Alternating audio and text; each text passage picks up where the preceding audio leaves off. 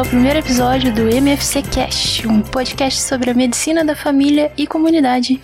Meu nome é Bárbara e eu sou residente do primeiro ano de Medicina da Família e Comunidade. Seja muito bem-vindo a esse espaço de reflexão, informação e conexão que pretendemos criar.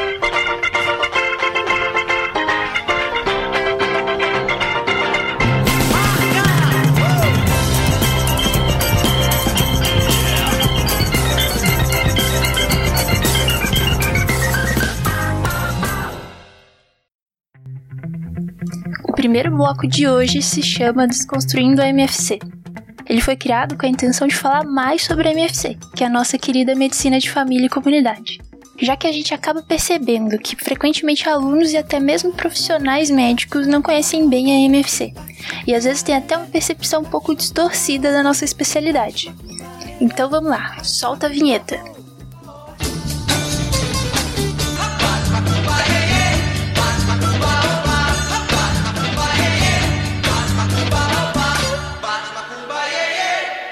O objetivo aqui é falar sobre os conceitos importantes para entender essa área da medicina. Hoje, nós vamos falar sobre os princípios que norteiam a medicina de família e comunidade.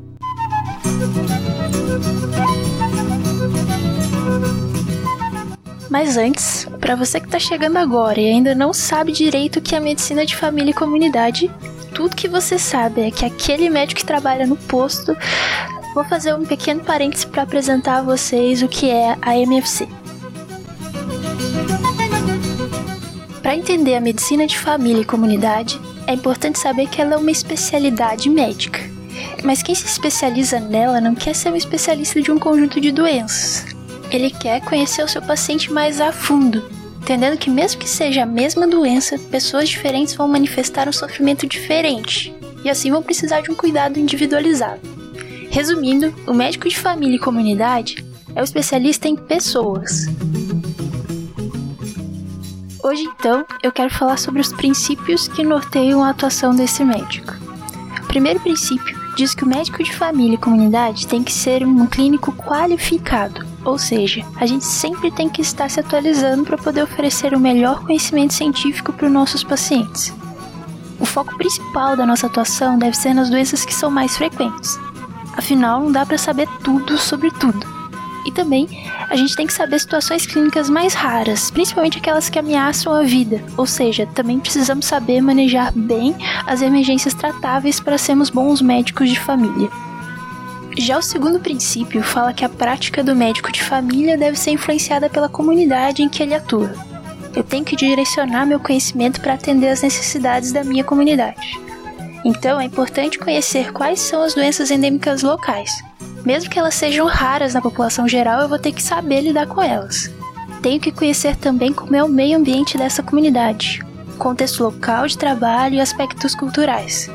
Tudo isso vai influenciar a demanda que os meus pacientes vão me trazer e eu devo estar preparada para isso. Além disso, o médico deve ser um recurso para a população que ele atende. Esse é o terceiro princípio. Para que ele consiga ser um bom recurso, envolve aí uma necessidade de limitar o número de pessoas que pertencem à sua área, para que ele consiga atender a todas com qualidade, garantindo acesso e resolutividade na sua prática. O número ideal seria em torno de 2.000 a 3.000 pacientes por área, mas a gente sabe que na nossa atenção primária o número fica bem acima disso, o que acaba prejudicando nossa prática como médicos de família. Além de ser ele próprio um recurso, o médico de família tem que saber orientar outros recursos que estejam disponíveis na comunidade. Tipo, onde tem hidroginástica, cursos profissionalizantes, onde conseguir isenção do passe de ônibus, qualquer outro tipo de rede social que esteja disponível. Assim, o médico também acaba sendo um instrumento de promoção da cidadania de seus pacientes. E o último princípio, mas não menos importante, é sobre a relevância da relação médico-paciente. Já que o médico de família é um especialista em pessoas, ele vai precisar de técnicas que possibilitem ele ir além do diagnóstico da doença. Ele precisa entender também qual é o sofrimento que aquela doença está gerando em cada indivíduo. Técnicas de comunicação são muito importantes para a gente, não só para conhecer mais sobre o paciente como uma pessoa e não só como um doente, mas também para conseguir se comunicar com ele de maneira efetiva e fazer algo que a gente usa bastante na MFC, que é compartilhar as decisões sobre o tratamento junto com o paciente. Esse tópico é tão importante que vamos ter vários outros programas para falar melhor sobre essas técnicas. Então é isso. Agora que você já sabe quais são os princípios que um bom médico de família e comunidade precisa ter, vamos lá fortalecer aquele primeiro princípio sobre ser um bom clínico com o nosso próximo bloco.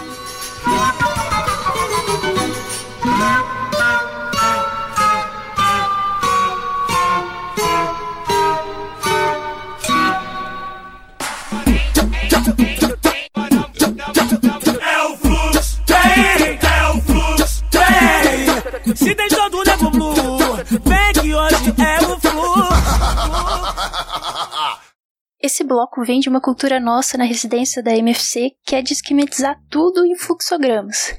Já que o médico de família e comunidade é o médico da atenção primária, ele precisa ter um conhecimento mais amplo do que profundo sobre tudo. Acaba que ser prático na hora de estudar o diagnóstico e a conduta para cada doença é mais do que necessário. Então, aqui a gente pretende esquematizar o raciocínio de diagnóstico, tratamento e acompanhamento de doenças ou transtornos que sejam prevalentes. Tudo baseado em evidência para guiar e facilitar a nossa prática clínica. O primeiro assunto que eu escolhi para revisar foi insuficiência cardíaca. É, é um diagnóstico muito comum e que acaba confundindo a gente dentro do, do sintoma de espineia, né? Então, como que eu vou fazer esse diagnóstico? Eu preciso de algum exame? Primeiro, então, é um diagnóstico clínico. Eu não vou precisar de nenhum exame complementar para o diagnóstico. Uh, o que acaba sendo uma notícia bem boa, já que a gente às vezes não está tão munido de recursos diagnósticos como a gente gostaria. Tá? Então, em sendo um diagnóstico clínico, a, a forma de objetivar esse diagnóstico vem através de critérios. Um critério famoso que tem para fazer o diagnóstico de insuficiência cardíaca é são os critérios de Framingham, que você precisa ter dois maiores ou um maior e dois menores para fechar o diagnóstico de insuficiência cardíaca.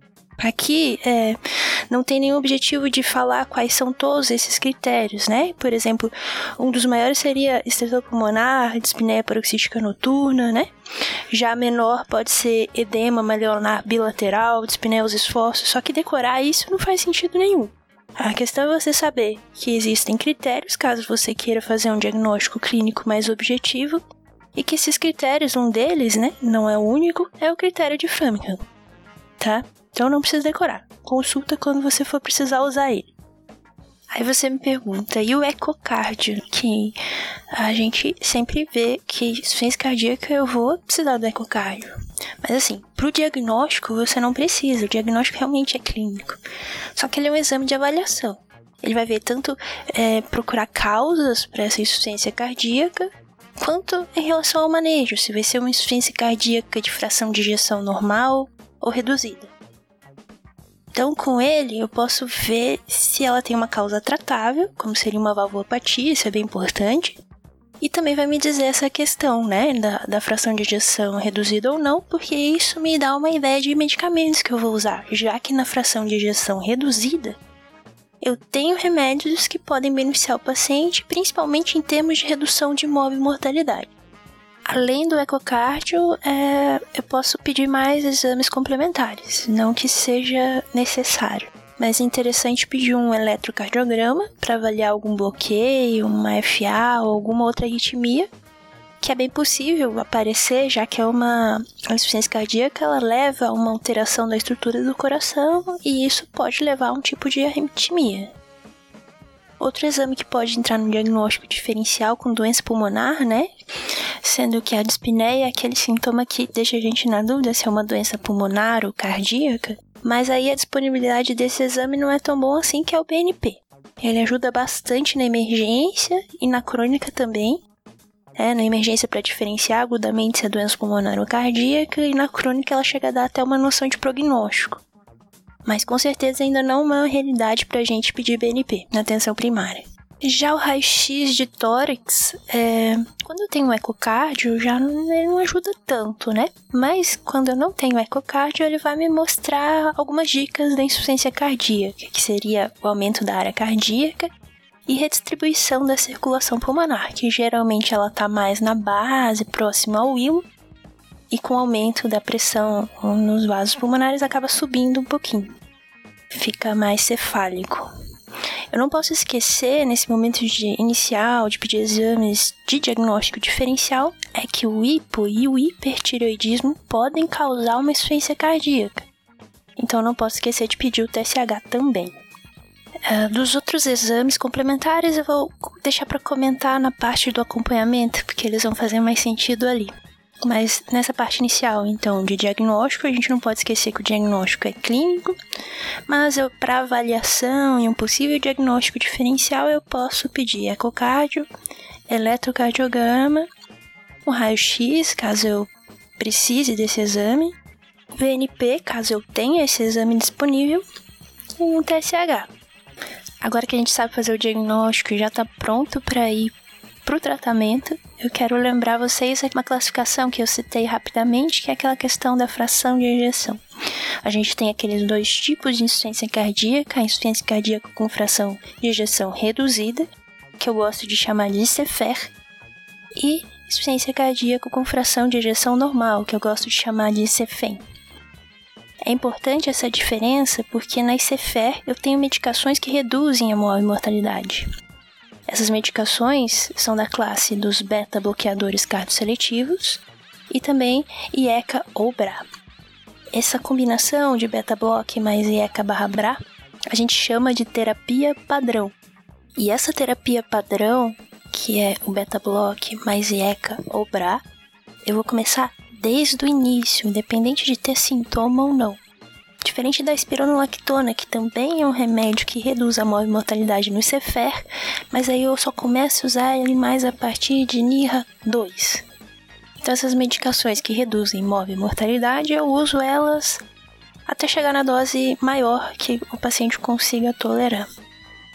Já no ICFEM, só me resta controlar os sintomas, já que não tem essa droga especial, né? E os sintomas eu também tenho que controlar no ICFEM, então eu não posso esquecer. Como que eu controlo os sintomas? Então eu uso a furosemida para congestão. E último caso, a digoxina, que geralmente quando já está com uma cardiologista, já é uma coisa mais refratária, uma insuficiência cardíaca mais refratária. Aí a digoxina tem um papel é, sintomático importante, mas é, fica a teu critério. Se você que vai iniciar, já é o caso do cardiologista conduzir esse sintoma refratário. Além dessa terapia, que é o basicão, então, para reduzir a mortalidade, eu uso a terapia padrão, que é beta-block mais IECA ou BRA, espironolactona a partir de NIRA2 e sintomáticos, que seria furosemida. Eu preciso saber mais algum outro tipo de, de droga que eu possa manejar além do basicão. Então, essas drogas seriam a hidralazina com nitrato. Ela vai entrar para o paciente que tem uma contraindicação ao uso de ECA ou BRA, ou quando ele está sintomático mesmo com o uso da terapia padrão. Outra droga que é interessante ter em mente é a ivabradina. Também é para aquele paciente que está sintomático mesmo com terapia padrão. Mas para ivabradina, que é um bradicardizante, eu preciso ter uma condição em que o paciente tenha ritmo sinusal e uma frequência cardíaca mínima de 70, 70 ou mais certo? Então, quando a gente fala em Cefer, eu tenho que saber o que é a terapia padrão e tenho que saber que tem alguns medicamentos além da terapia padrão que eu posso progredir no manejo. Então, primeiro eu faço a terapia padrão. À medida que aparece um sintoma que me remete a NIRA2, eu coloco espironolactona. Se ele ainda tiver é, refratário ao tratamento, eu acrescento hidralazina com nitrato ou iobradina. Vai das condições que, que me permitam fazer isso. Já o tratamento do ICFEM é meio frustrante mesmo. A gente vai manejar os sintomas de congestão com um remédio que seja diurético ou até a digoxina. Então, agora que a gente sabe tratar, vamos para o acompanhamento. É, esse paciente, então, com insuficiência cardíaca deve ser acompanhado periodicamente, com certeza. O mais importante de reavaliar nesses retornos que ele vai ter é a questão de sintomas e sinais, né? Sinais edema, o peso, pesar ele sempre. E ver se ele está se expondo a fatores de risco, fatores que piorem a insuficiência cardíaca dele. Entre eles estariam álcool, tabagismo, ou dieta hipersódica, por exemplo. Assim, se tiver alguma piora após a estabilização sintomática desse paciente, eu tenho que investigar se esse paciente está realmente aderindo à medicação, primeira coisa, e se ele está mantendo hábitos que não sejam prejudiciais, que eles que eu citei agora há pouco. Também entram aqui no acompanhamento aqueles exames que eu falei que ia falar agora, né? Então, existem alguns exames que eu preciso pedir já desde o início e vou repetindo eles à medida que eu achar que são necessários. Um exame importante é o hemograma, porque a anemia piora a insuficiência cardíaca, tenho que estar atento a isso função renal e função hepática, que aí estão dois órgãos que sofrem bastante com a insuficiência cardíaca, o rim pela baixa perfusão e o fígado pela congestão. Além de avaliar glicemia, perfil lipídico, que eu vou pedir regularmente para o controle de fator de risco para a progressão da insuficiência cardíaca. Eu não citei causas da insuficiência cardíaca, mas a gente tem que estar atento a uma das principais causas de insuficiência cardíaca, que é o infarto, né? A insuficiência cardíaca está é, tá muito relacionada com uma pressão alta de longa data e um infarto prévio. Então eu tenho que controlar os fatores de riscos para isso também. E por fim, outro parâmetro objetivo que você tem que usar para saber como que está a evolução clínica da doença é a classificação funcional, o famoso NIRA. Eu citei ele antes, mas não expliquei direitinho como que eu vou classificar. É interessante fazer ele já desde o começo e sempre estar tá usando ele para comparar, para ver essa evolução clínica do paciente. Ele é bem simples. O paciente NIRA 1 é aquele que tem quase nada de sintomas. Só quando ele vai fazer alguma atividade física maior do que ele já estava acostumado a fazer que ele acaba sentindo mais, mais do que os outros. Então, quase assintomático, quando exagera, cansa mais do que os outros. O NIRA 2 começa a apresentar sintomas leves em atividades que antes era comum fazer sem cansar. Já o NIRA 3 começa a ficar mais complicado. Ele vai relatar bastante limitação nas atividades, mesmo dentro de casa. Basicamente, ele só fica confortável no repouso. O NIRA 4 é aquele que, mesmo no repouso, está sofrendo com sintomas. É isso aí então. Eu falei sobre a insuficiência cardíaca. Espero ter conseguido resumir esse tema é, fazer você revisar esse tema de uma forma concisa e mais simples para lembrar na hora que tiver frente a esse diagnóstico. Hoje então é isso, pessoal. É, o primeiro episódio vai ser um episódio piloto do MFC Cast.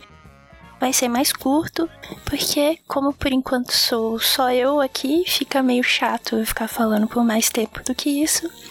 Espero que vocês que estejam ouvindo aí se animem entre em contato comigo para a gente poder conversar sobre medicina, sobre temas diversos sobre a sociedade e consiga deixar esse podcast mais enriquecedor para quem escuta ele. Então, caso você queira participar, para a gente conversar aqui sobre temas de cultura, de medicina ou fora da medicina, mande um e-mail para mim ou entre nas nossas redes sociais, tá? Meu MFCcast está no Facebook, tá no Twitter e tá no e-mail através do mfccastpod@gmail.com. Um grande abraço para todos vocês. A gente volta daqui 15 dias, se tudo der certo, com mais um episódio do MFC Cast. Um beijo.